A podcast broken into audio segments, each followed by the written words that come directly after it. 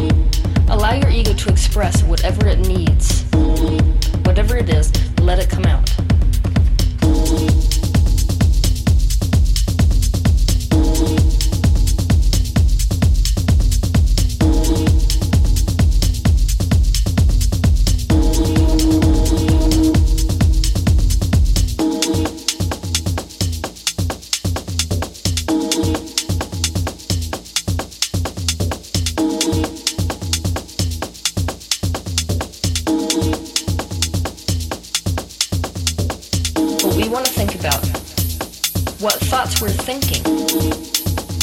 If you want to increase your vibration, choose thoughts which cause you to feel emotionally good. Raise your frequency. Nothing is more important than the thoughts you are thinking and whatever you're paying attention to. You cannot focus on things that cause you to feel bad.